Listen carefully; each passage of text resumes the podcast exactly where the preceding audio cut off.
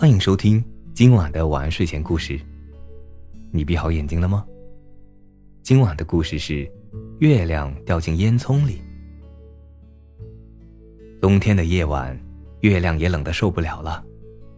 突然，他看见不远处有一个小烟囱。哎呀，快去那里烤烤火吧！月亮一下就爬到了小烟囱边上。这会儿啊，小烟囱不冒烟了，只冒着暖暖的热气。月亮鼓着圆圆的身子坐在烟囱边上，这边烤烤，那边烤烤，他觉得比刚才暖和多了。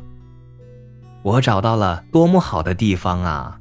月亮正在得意，一不小心掉进烟囱里了。他把烤火的老奶奶吓了一跳。哟，这该不是雪球掉下来了吧？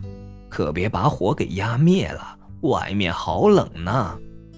老奶奶往灶堂里加了一把柴，接着拉起了小风箱，呼噜噜，呼噜噜，呼噜噜。灶堂里吹起了好大的风，火苗、火星还有星星的烟都被吹了起来。月亮还没弄明白是怎么回事，就被一股热气拖着升呀升呀，又跑到了烟囱外面。月亮没有受伤。可那烟熏火燎的滋味也不好受啊！咕噜咕噜，咕噜咕噜，月亮赶紧转着圆圆的身子回家去了。